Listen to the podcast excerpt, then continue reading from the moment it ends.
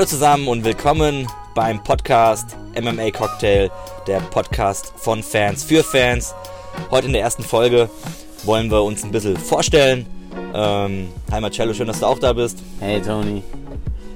Ja, äh, wir wollen uns vorstellen, wir wollen uns vorstellen und euch bekannt geben, was wir so vorhaben hier und ähm, wie wir zu MMA gekommen sind, also als Fan und äh, was wir damals noch für Szenen im Kopf hatten und äh, wie wir insgesamt ja, die Faszination MMA und hauptsächlich UFC, ja, wie sich das entwickelt hat bei uns. Da wollen wir einfach mal drüber reden am Anfang und ähm, ja, schauen wir mal, wie es dann läuft, ne?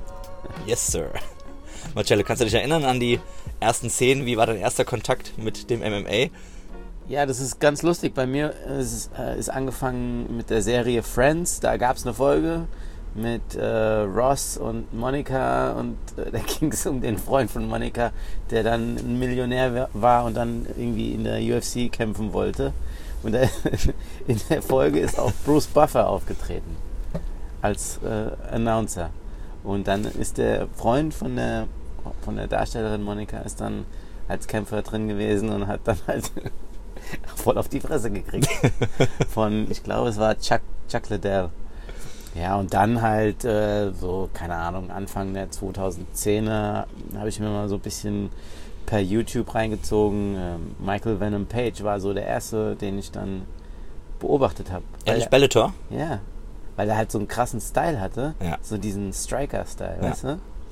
Das war so, so flashy und äh, mit seinem sein Foot, Footwork war halt so krass, wie schnell er war und wie die anderen überhaupt keine Chance hatten gegen den. Ja. Und diese Spinning Attacks, die er da gebracht hat, ich habe ich hab staunend vor dem Fernseher gestanden und habe gesagt, Alter, was ist denn hier los? Brutal. Krass, dass du dann auf den zuerst gekommen bist. Auf ne? dem war ich, das war mein erster, ja. Ja. Ja, Wenn ich bei mir zurück über, überlege, das war irgendwie ganz zufällig, auch übers Internet irgendwie an irgendeinen Kampf rangekommen. Erstmal komplett die Augen aufgerissen, boah, was ist denn das? Richtig krass, richtig aggressiv. Ich, hab, ich kann mich noch genau erinnern, wie angespannt ich vor dem, vor dem, vor dem PC saß und mir da die Folgen reingekloppt habe. Und äh, ja, nach und nach halt dann über, über die berühmte, wer kennst du noch, die Emule, Runterlad-Seite, halt mir dann die Videos runtergezogen habe weiß ich auch noch, Tito Ortiz damals oder, oder Victor, Bel, nee, Vi- Victor Belfort. Äh, gegen wen hat er nochmal gekämpft? Gegen den Silver, glaube ich. Da hab ich die Szene noch ganz genau im Kopf, wie er dann auf den losstürmt. Frontkick meinst du? Nee, wo er dann in den reinläuft und halt so. dann die Schläge nach vorne peitscht und dann halt abgebrochen wurde. Also das waren so die ersten Kontakte halt. Wer war da noch Stars? Randy Couture, äh, Matt Hughes. Das waren so die, die ich dann gesehen habe. Auch klar, Anderson Silver, der jetzt ja, leider aufgehört hat. Ähm, aber so kam die Faszination. Aber am Anfang erst, wie gesagt, so ein bisschen erstarrt vom PC. So viel Gewalt hat man ja eigentlich so nie wahrgenommen in irgendeiner Sportart. Ja, so war das bei mir gewesen damals. Ja, wir kommen ja beide vom Fußball und da war halt diese Gewalt, wenn, wenn ein Foul war, ist fertig, ne? Und da ist halt, da ging es erst richtig los, ne? Ja. Wenn, wenn er auf dem Boden lag, dann kam halt das Ground and Pounding und das war halt heftig. Ja, wie du gesagt hast, die Anspannung war halt krass, die wir da, also die ich da gefühlt habe, wenn ich da in den Fernseher geguckt habe. Das war halt Wahnsinn. Ich habe richtig mitgefiebert, mit, mitgezittert. Und wenn er auf dem Boden lag und der Kampf zu Ende war, war ich froh, dass er zu Ende war, weil die Gewalt halt so krass war, aber es Ja. war dann irgendwie so trotzdem so faszinierend. Ging mir genauso. Ich meine, jetzt versteht man so ein bisschen mehr die Hintergründe, man versteht so ein bisschen mehr die, die Techniken dahinter, ne? Und, und man tut es jetzt nicht irgendwie gleich in die, in die, in die Schu- Schublade schieben, irgendwie äh, brutale Assis, was jetzt immer noch so ein bisschen. Ja. Aber es legt sich langsam, ne? Ähm, so in, der, in Deutschland auch, wird immer populärer MMA, zum Glück. Und äh, ja, über The Zone zeigen die ja jetzt regelmäßig dann die Fights und viele unterhalten sich jetzt auf einmal über, über, über das MMA. Ja. Ja, und ist auch nicht mehr, also wird unverpönter, würde ich sagen, so ein bisschen, ne? Ja, es wird halt alles ein bisschen mainstreamiger, ne? Also äh, Habib ist jetzt auch ein Weltstar, nachdem Connor, sagen wir mal, vor, vor drei Jahren seinen Höhepunkt hatte Ja. Und ähm, halt immer noch dabei ist, klar, aber jetzt kommt halt auch die gesamte Welt, also die gesamte muslimische Welt durch Habib Nurmagomedov kommt halt nochmal dazu, ne? Und Ja. ähm, da kommt so viel äh, dazu, was den Mainstream angeht. Werbung wird geschaltet, Wonderboy oder Dillashaw in der Werbung. Ja.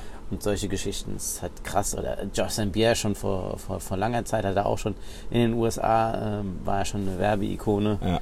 Und aber Ronda Rousey war die Ja, erste ja. Frau und die wurde ja auch dann in die So- Werbung ja, gesteckt. Gell? Aber ich glaube, das Problem, was äh, MMA immer hatte, war, dass es verglichen wurde mit der WWE, mit dem Wrestling, dem amerikanischen Wrestling. Und ähm, da haben halt viele Leute in Europa und auch in Deutschland gedacht, ja, das ist doch alles Fake und äh, das ist doch alles abgesprochen, das ist doch das ist kein richtiger Sport, das ist alles nur Show, Entertainment. Ja, es ist Entertainment, aber es ist krasser Sport. Das ist ernst. Es ist ernst, es geht um Leben und Tod, im wahrsten Sinne des Wortes, ne? Ja, definitiv. Und das ist halt das Faszinierende da- daran, dass du halt, ja, die Anspannung vor einem Main Event oder äh, wo es um Titel geht, ist halt immens. Wenn ich dann aufstehe um, um, um äh, 5.30 Uhr, 6 Uhr, um mir, um mir den Hauptkampf anz, anzu, anzuschauen, ist dann halt, boah, krass. Einfach nur krass. Ich weiß noch, wie Connor gegen äh, Alvarez äh, den Champ-Champ-Status erreicht hat. Ich habe ich, meine, meine Fäuste waren geballt die ganze Zeit. Emotion. Ich, hab, ich hatte Krämpfe in den Armen. Emotion. Emotion oder auch DC und äh, Miocic, der erste Kampf, war bei mir halt auch extrem. Also du bist halt voll dabei. Ja. Du bist voll dabei und das ist das, ist das Faszinierende daran. Wo siehst du den Sport aktuell, also das UFC, MMA, wo siehst du das aktuell so in der Sportlandschaft? In Europa oder weltweit? Allgemein, weltweit? Ich sehe es als, also für mich ist es die zweite Sportart, die ich mir am liebsten anschaue. Ja? Und ähm, insgesamt, für, für, ich würde behaupten, dass es auf dem aufsteigenden Ast ist, dass es bald die amerikanischen NFL, äh, Baseball und Eishockey ablösen wird in den nächsten zwei bis drei Jahren. Das denke ich. Basketball wird immer größer sein, weil es einfach äh, so viele Leute anspricht auf der Welt. Ja. Aber für mich ist äh, nach Fußball kommt direkt MMA. Ja. Und, und ähm, es ist noch so, der Sport ist so frisch, so Ja. jung und die sind nicht mal am, am nicht mal am, am, wie, am Höhepunkt, noch nicht mal ansatzweise, ne? Wo du jetzt sagst, wo wir langsam sagen, äh, Fußball haben wir keinen Bock mehr drauf, es ist zu kommerziell, es ist einfach zu, zu viele Millionäre und so weiter. Die kämpfen wirklich ums Leben, die kämpfen ums Überleben, diese Jungs. Sogar in der UFC. Schau dir mal die Jungs an, die nur 10.000 äh, bekommen pro, Kampf, pro Kampf. Ja, ich meine, die trainieren jeden Tag Ja. Hardcore und dann geht's echt ums nackte Hey, Überleben. die haben Fightcamps von zwei bis drei Monaten, ja. Und wenn die dann 10.000 bekommen als, als Frischling und dann den Kampf verlieren, das ist nichts. ja. Das ist weniger als ein Stundenlohn. Du musst halt gucken, dass du echt schnell eine gute Figur machst, um da halt schnell irgendwie die Kämpfe zu bekommen, die ein bisschen mehr Geld bringen.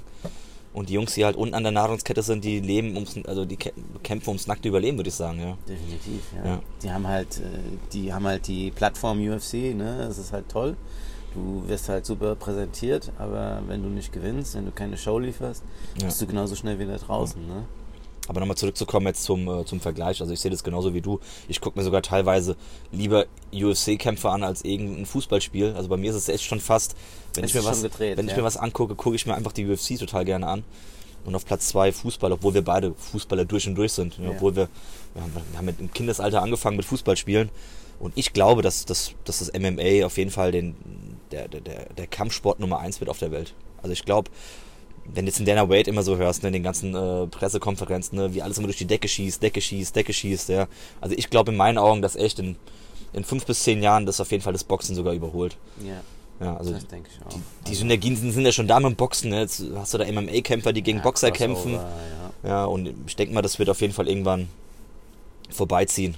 Und ich denke auch immer mehr in Deutschland werden es sich angucken. Ne, Also ich denke, dieses Brawling und dieses äh, Ja. Straßenkampf, das wird wahrscheinlich davon so ein bisschen weggehen und dann schon auch, wenn die Leute es mehr verstehen, was da abgeht, werden sie es auch, glaube ich, mehr akzeptieren und auch mehr gucken. Ja, es wird immer differenter, also es wird immer, äh, wie soll ich sagen,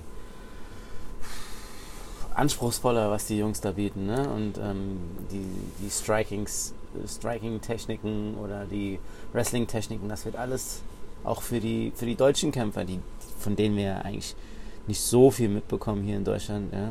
Die Szene ist schon da, aber wir kriegen sie nicht mit irgendwie, ne? Ja, ähm, weil es halt noch nicht so repräsentiert wird hier in Deutschland ne? oder sagen wir mal in Europa.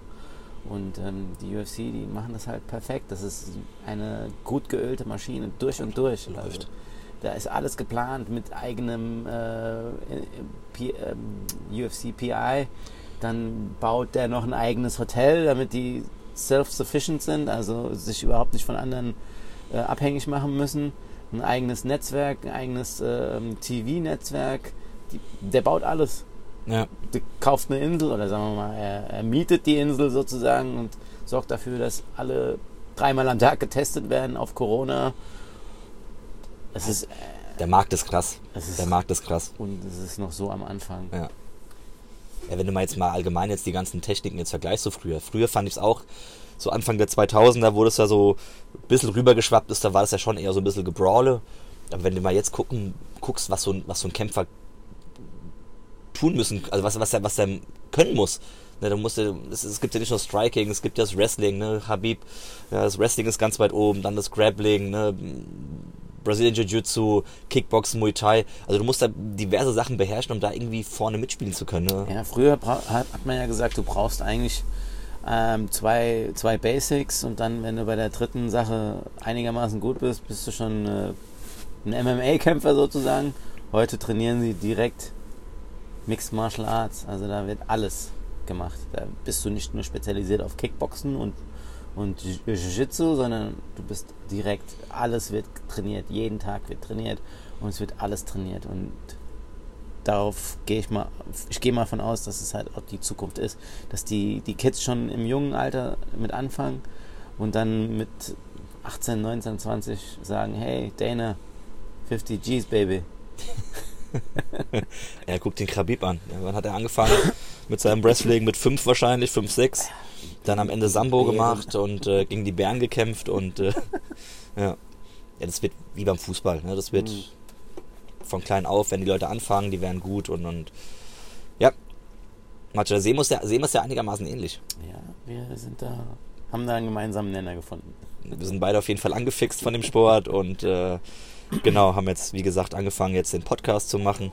Ähm, und jetzt auch über Instagram sind wir am Start und über Facebook. Und wenn ihr da vorbeigucken wollt, sehr, sehr gerne. Freuen uns über jeden Kommentar. Wir freuen uns, wenn wir irgendwie eine Diskussion entfachen können. Da sind wir echt für alles offen. Und äh, ja, was meinst du, Matze, zum Abschluss? Ja, definitiv. Also wir sind am Start.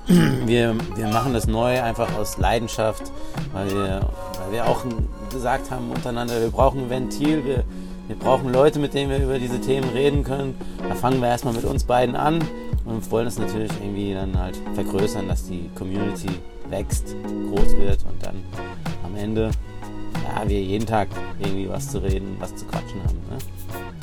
Genau, gibt ja jeden Tag was Neues. So, dann würden wir mal sagen, dann äh, sagen wir mal Tschüss von der ersten Folge. Schön, dass ihr zugeschaltet habt und wir sehen uns bei der nächsten. Macht's gut. Bye bye.